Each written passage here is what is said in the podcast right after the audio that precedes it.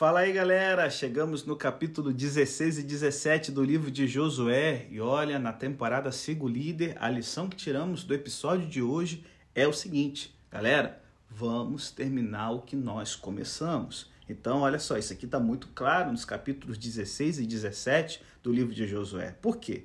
Após a distribuição para ajudar, passamos agora para a distribuição para as duas tribos e meia descendentes de José. Na verdade, uma tribo e meia, né? Tá certo. Embora fosse tecnicamente uma tribo, algo observado aqui pelo fato de que tanto 16, 1 a 4, quanto 17, 14 a 18 tratam José como um todo, eles também funcionavam como tribos separadas. Isso é evidente pelo fato de que 16, 5 a 10 está preocupado com o território de Efraim e 17, 1 a 13 com o território de Manassés, de modo que cada um recebe seu próprio território. No entanto, como fica claro na reclamação do povo de José a Josué, eles receberam apenas uma distribuição na alocação da terra entre as tribos. E por que Efraim e Manassés deveriam ser tratados dessa maneira? A resposta é encontrada em Gênesis. Isso, por sua vez, nos prepara para um dos temas-chave desse capítulo aqui que a gente está estudando, dos dois, né? Que é que a distribuição é em si um cumprimento do que Deus prometeu anteriormente. Para apreciar isso, temos que voltar a Gênesis 37 a 50. Embora muitas vezes referida como a narrativa de José, é mais preciso descrevê-la como a história dos filhos de Jacó. Isso é particularmente importante se quisermos reconhecer o significado de Judá no processo de distribuição, já que, depois de José, Judá é o mais proeminente dos filhos de Jacó nesses capítulos.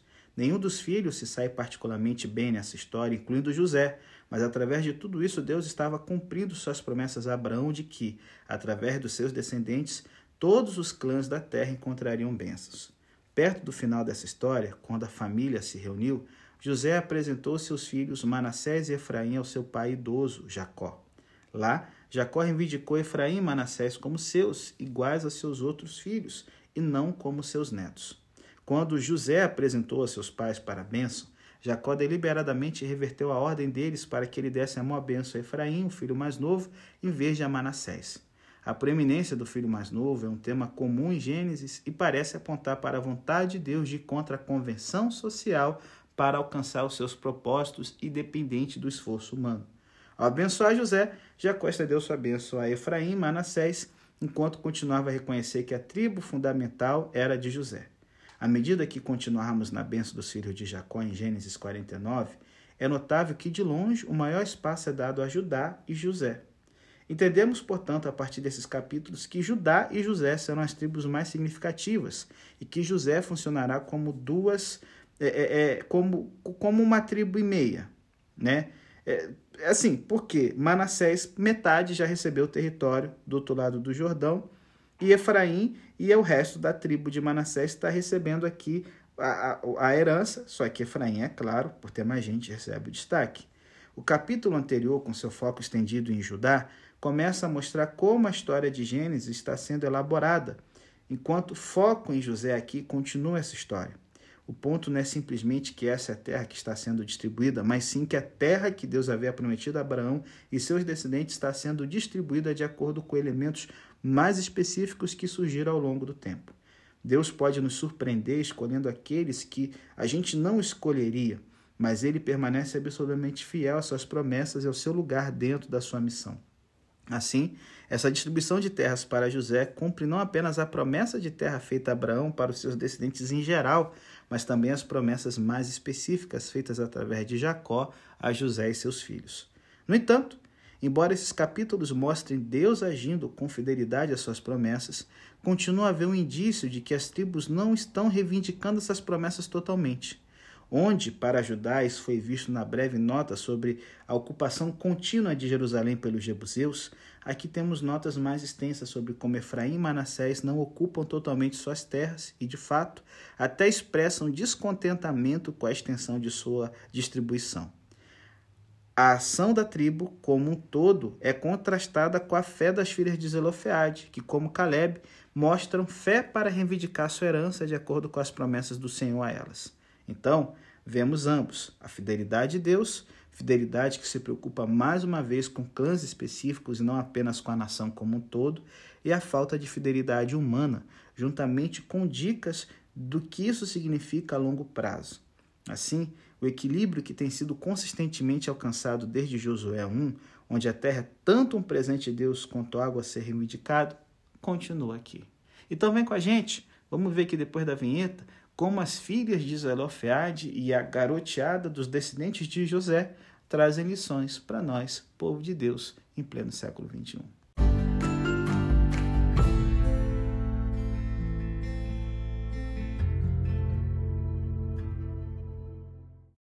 Bom, gente, no capítulo 16, o foco é a descrição das fronteiras de Efraim e as cidades que eles herdaram, incluindo uma mistura, uma treta danada, e que tem cidades de Efraim dentro do território de Manassés, né? E assim, por que mistério? Mas assim, a descrição das fronteiras para Efraim pode nos levar a esperar que eles ocupassem todo esse território. Mas assim como foi o caso de Jebus para Judá, Efraim não conseguiu expulsar os cananeus que viviam em Gezer embora essa também fosse uma cidade que Josué havia derrotado anteriormente na Confederação dos Reis do Sul. O exército e o rei foram destruídos, mas houve uma resistência ali, quem sabe não foi o exército todo, e o povo continuou firme e forte. Na verdade, essa cidade vai permanecer fora do controle israelita até o tempo de Salomão. Nem Davi conseguiu dar conta, galera. Somente quando o Faraó lutou contra essa cidade e a capturou para dar a Salomão como parte do dote de sua filha, tá certo? Que essa cidade então começou a fazer parte do território israelita. De acordo com o relato em Reis, foi o faraó que matou os cananeus restantes lá, embora pareça que o efeito líquido tenha sido que Salomão foi capaz de levantar algumas de suas equipes de trabalho forçado a partir dessa cidade. Dado que isso surgiu de um fracasso da parte de Israel em realizar o que foi ordenado aqui, provavelmente uma luz é lançada de forma negativa sobre as atividades de Salomão. Nesse cenário, no entanto, talvez também aponte para uma leitura negativa das ações de Efraim. Como as pessoas residentes em Gezer são expressamente chamadas de cananeus, elas, ao contrário dos outros povos descritos em, em, em, em Josué, estão debaixo da proibição de aliança, ou seja, foram destinadas à destruição. Efraim, no entanto, não fez isso aqui e, em vez disso, encontrou uma maneira de colocar essas pessoas em trabalhos forçados. Podemos pensar que isso se refere à escravidão e pode, mas o relato das ações de Salomão em 1 Reis 9 mostra que nem todo trabalho forçado era escravidão. Como analogia, podemos pensar em países que empregam recrutamento para suas forças armadas. Os recrutados ainda são pagos e têm seu período de serviço determinado antecipadamente para que não sejam escravos, embora também não possam escolher se estão ou não no, nas forças armadas. De acordo com Reis, Salomão não escravizou seu trabalho forçado israelita, apenas os cananeus restantes. Portanto, o trabalho forçado, por mais duro que seja, não era equivalente à escravidão. Dado que Efraim continua a viver com esses cananeus e que as ações de Salomão parecem ser algo novo, parece que o que se pretende aqui é menos do que a escravidão. Com efeito, o povo de Efraim tratou Gezer como uma cidade fora da terra, que fez as pazes com Israel, algo que claramente não é o caso aqui. As ações de Efraim aqui parecem, portanto, ser vistas mais negativamente do que o fracasso de Judá com Jebus, porque eles não apenas falharam em expulsar os cananeus, mas também efetivamente entraram em uma aliança com eles. Onde o fracasso de Judá em remover os jebuseus permaneceu como estímulo para novas ações que acabariam levando à captura da cidade, o fracasso de Efraim levou a uma acomodação que está fora dos propósitos de Deus para Jezer. Embora a dica seja pequena, e essa situação só colherá seus frutos mais completamente na época de Salomão, é um lembrete do dano que até mesmo compromissos aparentemente menores acabarão por causar ao povo de Deus. Portanto, embora a presença dos cananeus aqui seja um lembrete de que os propósitos de Deus são muitas vezes maiores do que imaginamos, a natureza inclusiva desses propósitos não significa que o juízo seja deixado de lado. O fato de termos que levar a sério esses dois elementos é certamente o um motivo pelo qual a convocação ao arrependimento continua sendo elemento tão vital da proclamação do Evangelho. O propósito de Deus é trazer as pessoas, mas aqueles que se tornam parte do povo de Deus são chamados a conformar suas vidas ao propósito de Deus.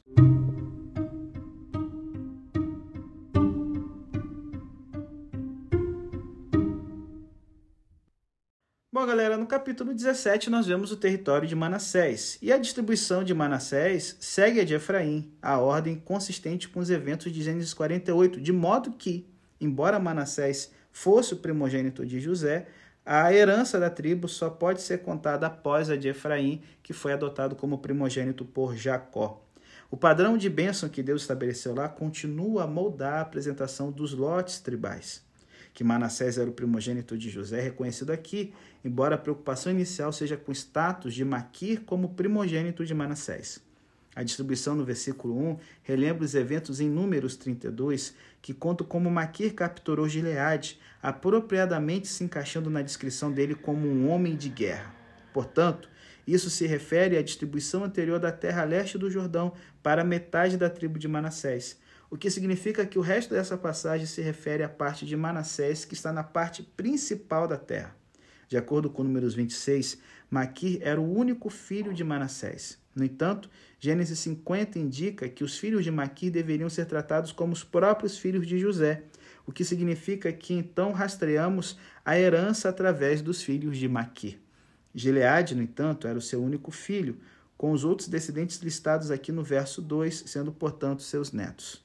No entanto, fiel à decisão anterior de José, a distribuição da terra oeste do Jordão é dividida entre os seis netos de Maqui. Eu fico pensando que, como numa sociedade que Jacó teve 12 filhos e tudo mais, Maqui e, e, e deviam sentir. Ma, desculpa, Maqui e Manassés deviam sentir uns, uns losers, velho. Uns fracassados, porque umzinho, né? E aí, ah, umzinho. Nossa, que difícil criar um único filho. É, eu, eu imagino, eu tenho 12. É, é complicado.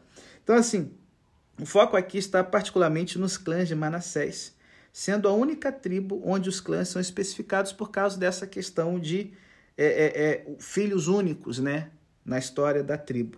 Os clãs aqui correspondem aos de números 26, exceto por uma pequena mudança de ordem. A história das filhas de Zelofeade sinaliza uma mudança importante no processo de herança, que também se baseia em eventos, em eventos contados em números.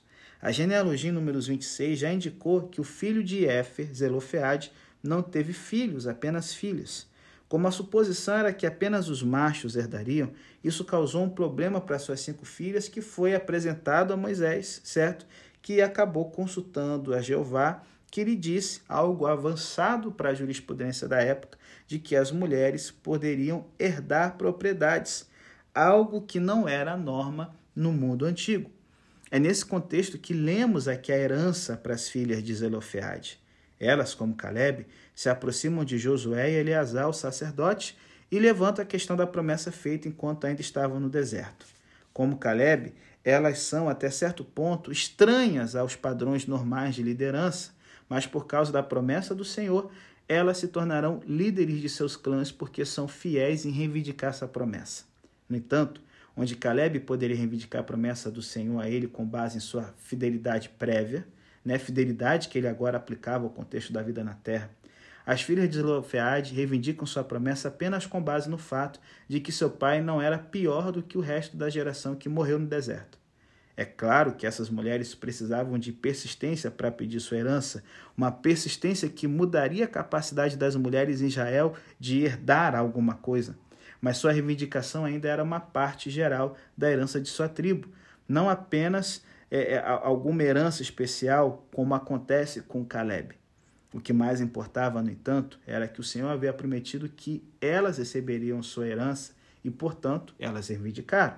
Não é preciso ser exemplar na fé para reivindicar as promessas de Deus a todo o seu povo, gente. Basta saber o que Deus prometeu e depois viver à luz disso. A menção dessas mulheres, portanto, ainda pretende apontá-las como exemplos de fé, como aquelas que reivindicam as promessas mas ao mesmo tempo elas são mais típicos dos crentes comuns do que Caleb, na medida em que elas não têm uma base extraordinária para reivindicar sua promessa, apenas a persistência de continuar trazendo essas promessas diante de Deus. Nesse caso, essas mulheres se tornaram como as outras cabeças de clã em Manassés, cada uma recebendo sua parte dentro do lote para toda a tribo. Então, elas fornecem uma importante, um importante ponto de equilíbrio, porque muitos crentes hoje continuam a cometer o erro de pensar que as promessas de Deus são apenas para os super-heróis espirituais que vivem uma vida exemplar. A realidade simples vista nessas mulheres, no entanto, é que é apenas uma questão de conhecer as promessas de Deus e estar disposto a pedi-las em Cristo Jesus, em que em todas elas encontra o seu cumprimento. Louvado seja Deus por isso. E aí, após o relato das filhas de Zelofeade, os versículos 7 a 11 retornam a distribuição de Manassés em geral, descrevendo as fronteiras e tudo mais, e Manassés, como Efraim, certo? Não consegue estar tá aí tirando, né, os cananeus que viviam no meio deles, né? Enquanto que para Efraim foi apenas um fracasso em tomar Gezer, o fracasso de Manassés foi mais difundido, de modo que a sua vida foi um exemplo duradouro de compromisso que não poderia ser combinado com os propósitos de Deus e, portanto, um fracasso duradouro de viver plenamente nas promessas de Deus, mesmo quando mais tarde tiveram a oportunidade de fazê-lo. O compromisso, ao que parece aqui, feito de Manassés com os cananeus, pode ter suas próprias seduções que são difíceis de quebrar.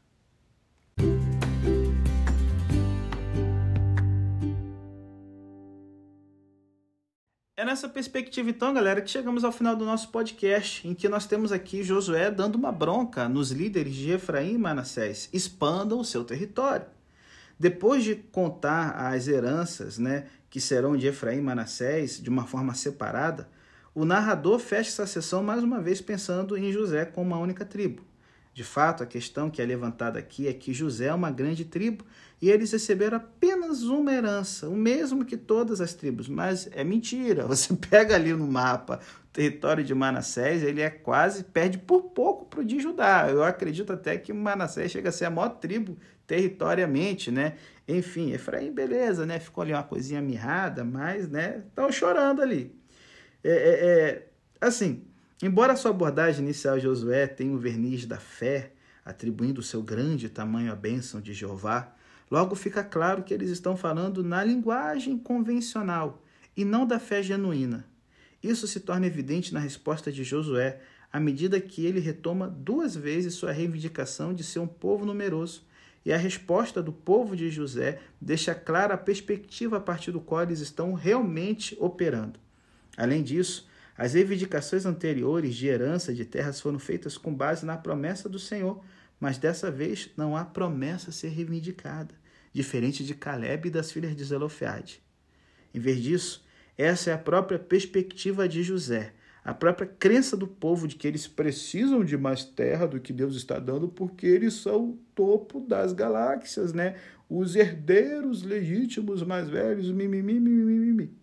Então, assim, José já, né, charopaz, na sua primeira resposta, começa com sua pretensão de ser um povo numeroso, sugerindo que eles, portanto, podem entrar na região montanhosa e limpar parte da floresta para si mesmos. Exatamente para onde Josué pretende que eles vão não está claro, mas referências posteriores à floresta de Efraim, no Vale do Jordão e na região montanhosa, podem sugerir que eles devem seguir é, é, na direção de arregaçar as mangas e mão na massa. Embora permaneçam dentro da região montanhosa, devem ver essa região de bosques como uma bênção. A reação do povo de José é reveladora. Eles não veem a região montanhosa como suficiente, em vez disso, querem a área das planícies que vão ficar com as outras tribos. No entanto, eles não acreditam que possam capturar essa área porque os cananeus têm carros de ferro, ignorando o fato de que o Senhor já derrotou uma força maciça desses carros. Assim, a proposta de Josué trouxe à tona a posição não declarada dos filhos de José, que dá aparência de operação do ponto de vista da fé, mas que na realidade confia apenas nos recursos humanos. Olha que vacilo. É nessa perspectiva que Josué tem que desafiar é, os, os descendentes de José, à medida que novamente retoma o ponto do tamanho deles nos versos 17 e 18. No entanto, também é notável que Josué não diz nada sobre o Senhor. Em vez disso, ele fala apenas em termos do tamanho de José, dizendo que eles são grandes o suficiente para reivindicar o território adicional, independentemente do poder dos cananeus. Entanto, é claro que isso não é visto como algo que o Senhor lhes dará. É apenas algo que eles manterão por seu próprio poder, assim como qualquer outra pessoa. Então, eles realmente reivindicarão o território adicional que Josué mencionou, limpando a floresta e derrotando os cananeus e seus carros. É interessante que o registro arqueológico mostra que nessa parte central da terra de Canaã, os assentamentos eles surgiram do nada, lá pelo século XII, um tipo de assentamento aonde não há presença de ossos de porcos, o que indica que são hebreus colonizando essa região. Aí é uma coisa interessante, vocês podem ver que não há uma, um relatório de conquista dessa região dada para Efraim e Manassés no, território, no relato bíblico. Por quê? As cidades-estados cananeias, elas ficavam nas planícies, certo? Do Vale do Jordão, do Mediterrâneo e, com algumas exceções, na região montanhosa de Judá e da Galileia. Essa região aqui, que Efraim e Manassés herdaram, é tipo uma floresta amazônica, uma fronteira verde para ser desbravada, mas né, ninguém quer fazer uma cidade do zero se pode ganhar uma cidadezinha pronta, né, papai? Então, assim, como muitas vezes aconteceu durante o, a, a história do cristianismo, a igreja às vezes é capaz de alcançar as coisas por meio de posicionamento político e manobras, mas se liga, isso não significa que Deus esteja com ela. É fácil confundir essas coisas e acreditar que algo representa a bênção de Deus quando foi simplesmente a conquista de nossa própria força. E a reivindicação de José aqui é um lembrete dessa possibilidade. Em vez disso, é somente quando estamos enraizados nas promessas de Deus que podemos realmente ver como Ele está trabalhando.